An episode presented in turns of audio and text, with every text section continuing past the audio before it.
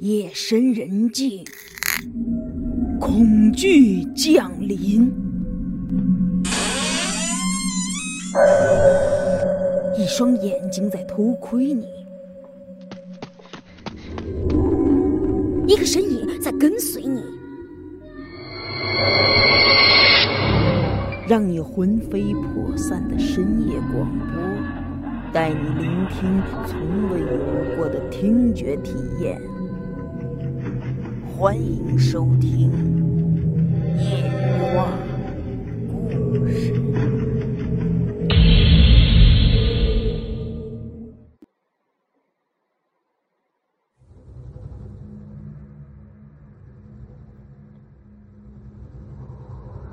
就在这个时候，我高祖父冷不丁的一抬手，就抓住了那只红鬼脑袋上的红头发。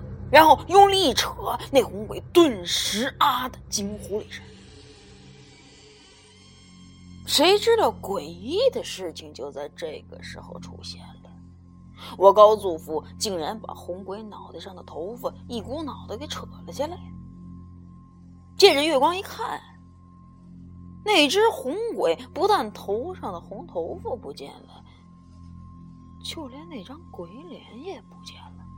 取而代之的是一张人脸，一张老头脸，又尖又瘦，满脸老树皮一样的老褶子，看这年龄，大概在六十多岁，快七十的样子。花白的头发，头顶上挽着一个发髻，发髻上还横插着一根发簪子。老头这样子，看着眼生，我高祖父也不认识。至少来说，他不是三王庄这代的人。就在我高祖父看着老头愣神儿的时候，老头转头就朝那个正向扑向我高祖父的轻轨喊了一声：“快跑！”喊声未落，老头抬手就朝我高祖父面门甩了一团白色的粉末。我高祖父赶紧用袍袖一挡。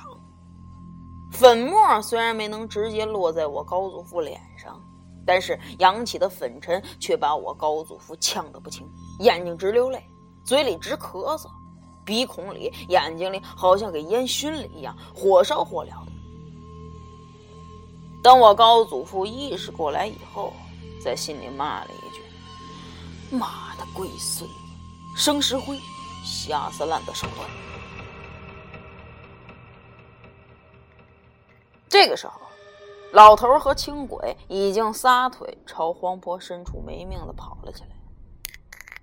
我高祖父等生石灰带来那股子难受劲儿过去以后啊，就愣在原地前思后想。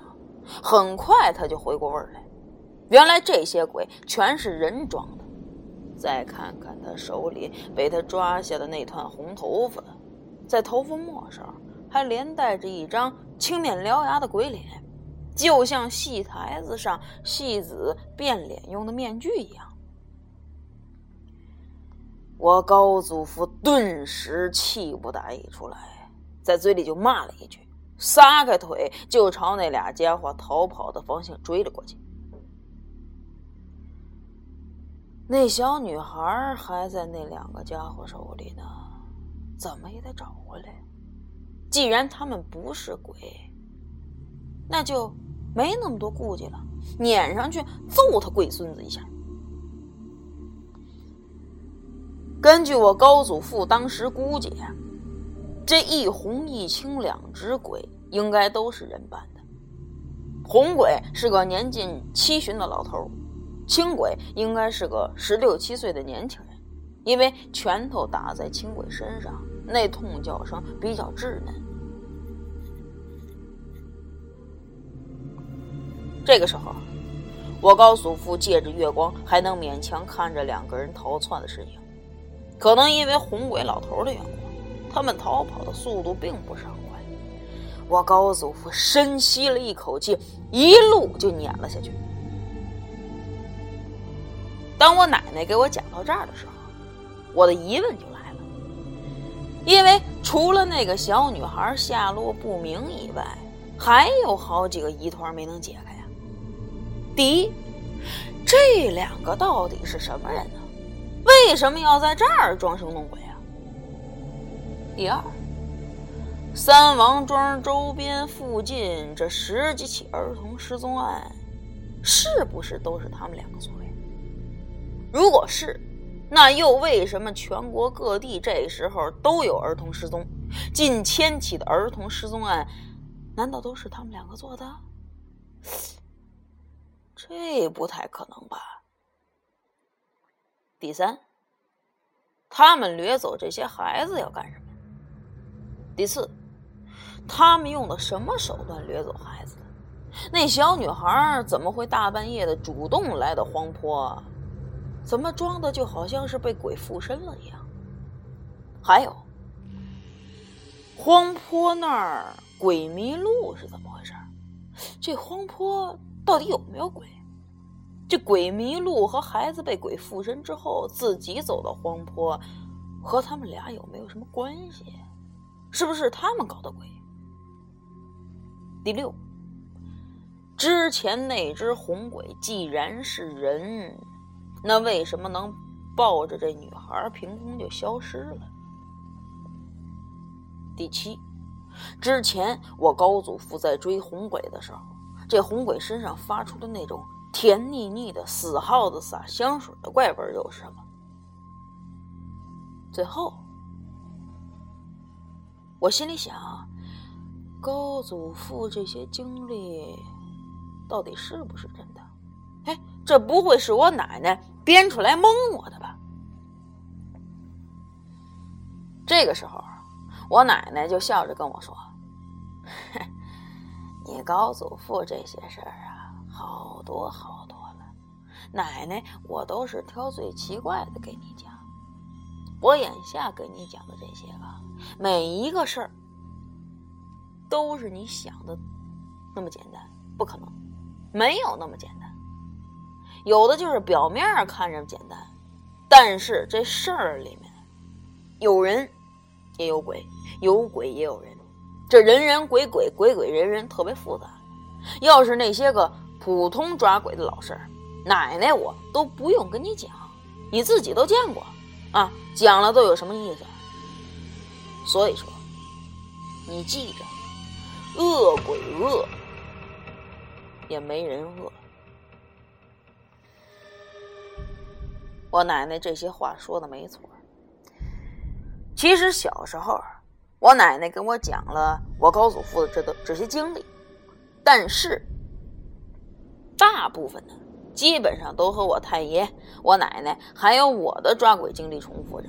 也就是说，我们这几代人遇上的鬼，大部分都差不多，也都是那么抓的，只是这时代不同而已。我在这儿讲的我高祖父这些经历呢，只是挑了一些比较匪夷所思的经历讲。如果我把这些经历全部写出来，那可以说我太爷。我奶奶还有我的经历，基本上就不用再写了，都是千篇一律。那么言归正传，我高祖父在后面追了老头和轻轨，大概得得有一里地的光景。最后，他终于撵上他们了。这俩家伙一见我高祖父撵上来，可是吓坏了。这轻鬼呢，就想转身跟我这高祖父玩命，可是被老头一把给拦住了。老头这一回手，又朝我高祖父撒了一把生石灰。不过我高祖父早有提防，用衣服的前襟儿就遮住了整个面门，就把这生石灰给打了下来。这一停顿，就被那俩家伙跑出一段距离了。我高祖父一咬牙，又追了过去。这次。眼看差几步就要撵上这俩家伙的时候，突然之间，从我高祖父身边一团乱草里就传来小孩的哭声，而且哭得特别惨。我高祖父忍不住扭头这么一看，月光底下，在他身后右侧的一个草窝里，慢慢的就站起来个小黑影这哭声呢，就是这小黑影发出的。我高祖父仔细一看，他觉得这小黑影分外眼熟，好像正是之前被那红鬼抱走的那个小女孩。我高祖父这个时候追那两个家伙的目的，就是为了这小女孩，所以他立刻就停了下来，站在原地，瞪大了眼睛，仔细的看。因为距离比较近，也就六七米的样子，他隐约就看见这小黑影的头上梳了个洋犄角辫儿。这样一来，他就知道了，肯定是这小女孩。所以呢，我高祖父立即就打消了追赶这俩家伙的想法，快步就朝小黑影走了过去。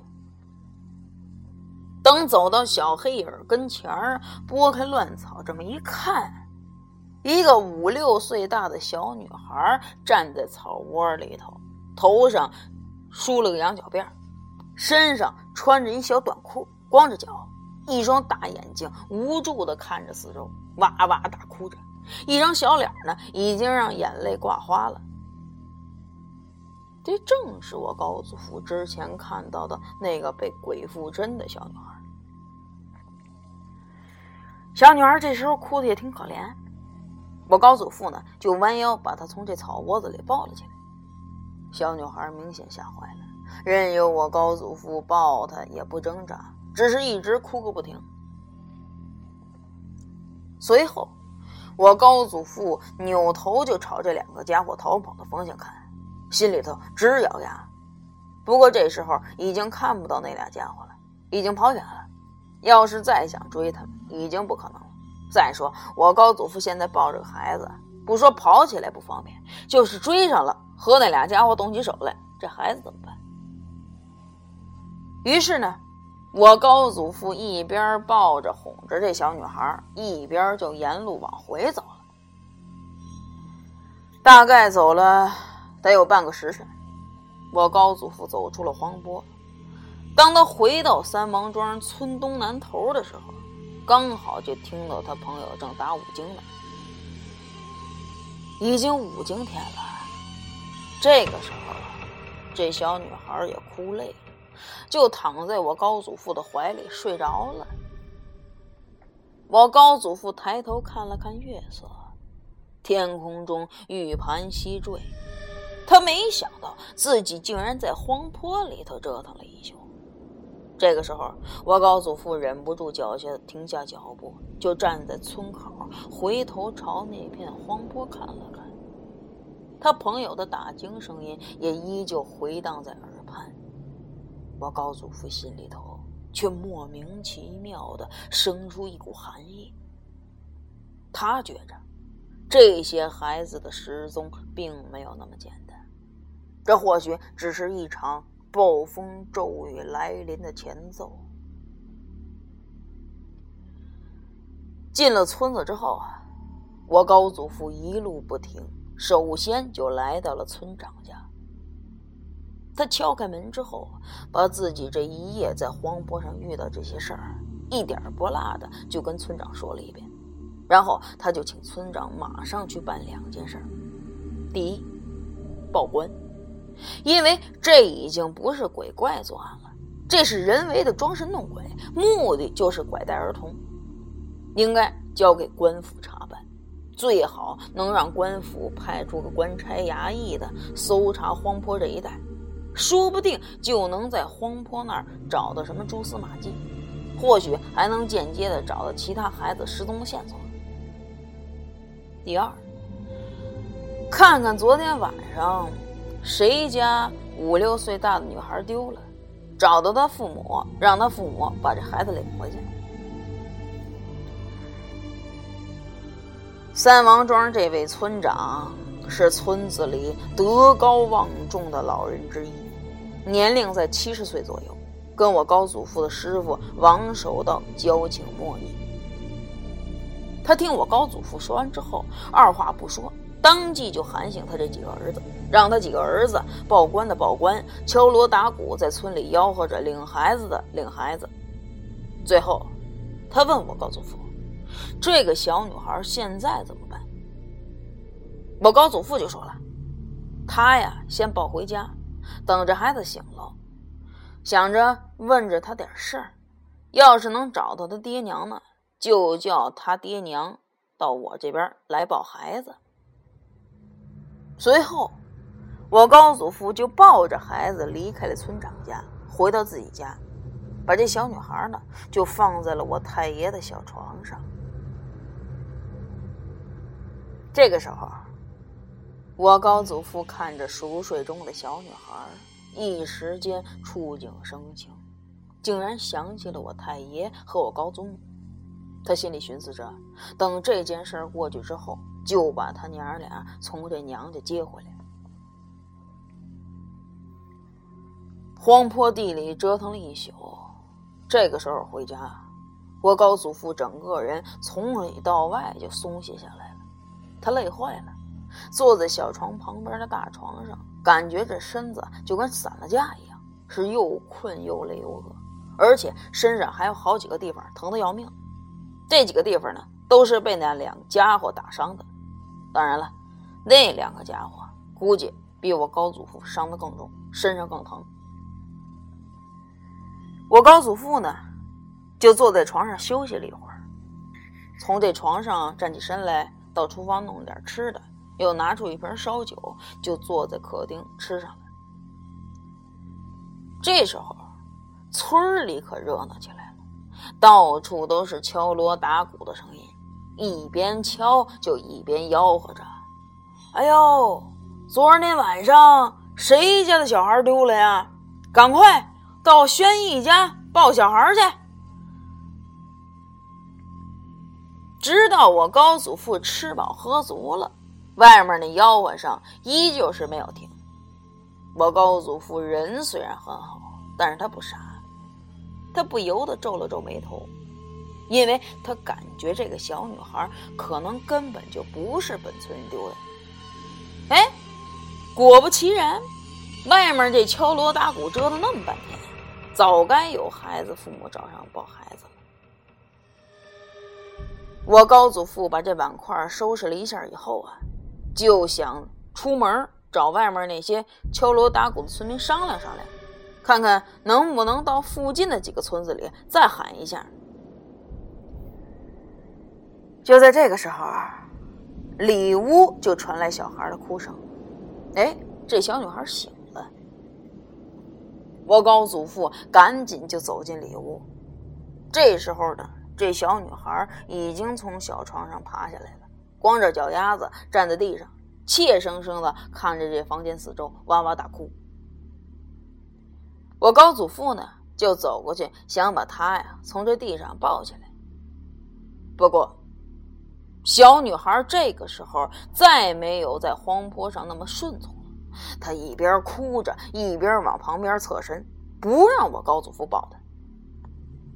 我高祖父没办法了，就哄她说：“带她去找爹娘。”哎，这哄了一阵，小姑娘就不再哭了。我高祖父呢，就赶忙从这厨房里拿了点吃的。小孩显得饿了，拿着这食物就狼吞虎咽起来。趁着这小女孩吃东西的时候，我高祖父又到邻居家给她借了件衣服。我太爷那时候才三岁，家里头没有五六岁孩子穿的衣服。等这孩子吃完东西了，我高祖父又给他穿好衣服，带着他出了门。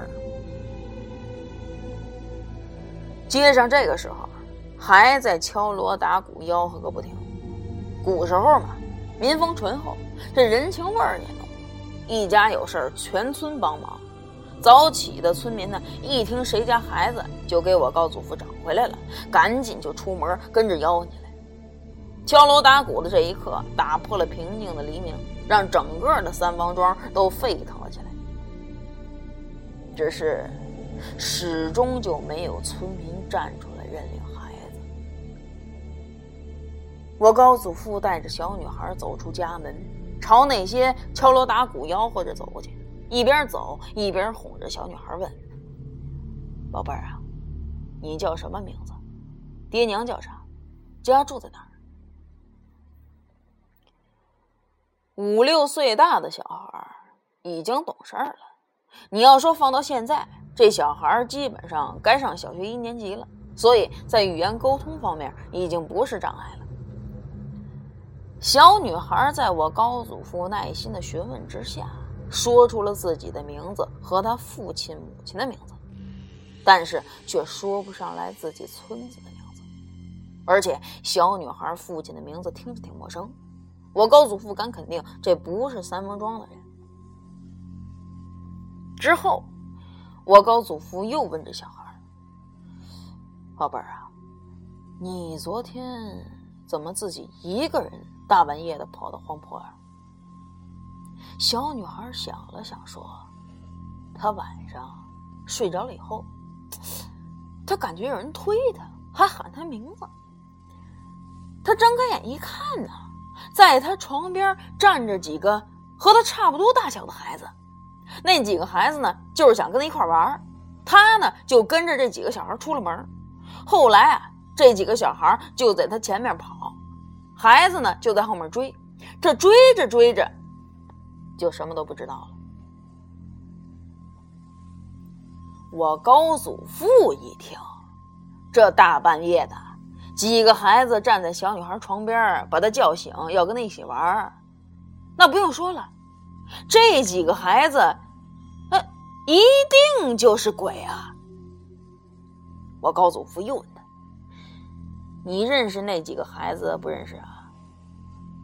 小女孩回答说：“认识一个，是他们家邻居，小名就叫胖孩儿。不过他有好一阵子没见过胖孩了。”得到这个消息之后，我高祖父就不再问什么了。他满怀心事，带着这小女孩就找到了那些敲锣打鼓的村民。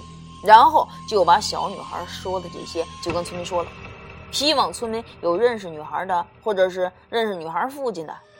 当然了，小女孩被这几个孩子叫醒玩耍的事儿，我高祖父并没有跟村民讲，他怕吓着他们。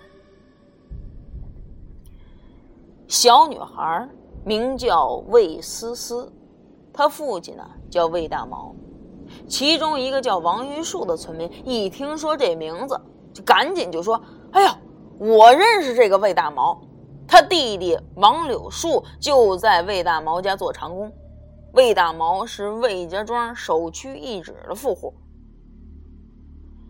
我高祖父一听，好嘞，这孩子总算是有着落了。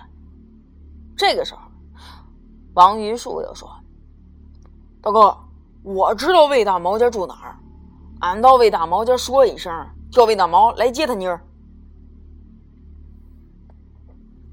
王玉树走之后，村民也都各自散了，只有几个丢过孩子的村民围着我高祖父问长问短的，他都希望从我高祖父这儿能得到自己孩子的下落，甚至要求我高祖父能够把自己的孩子也找。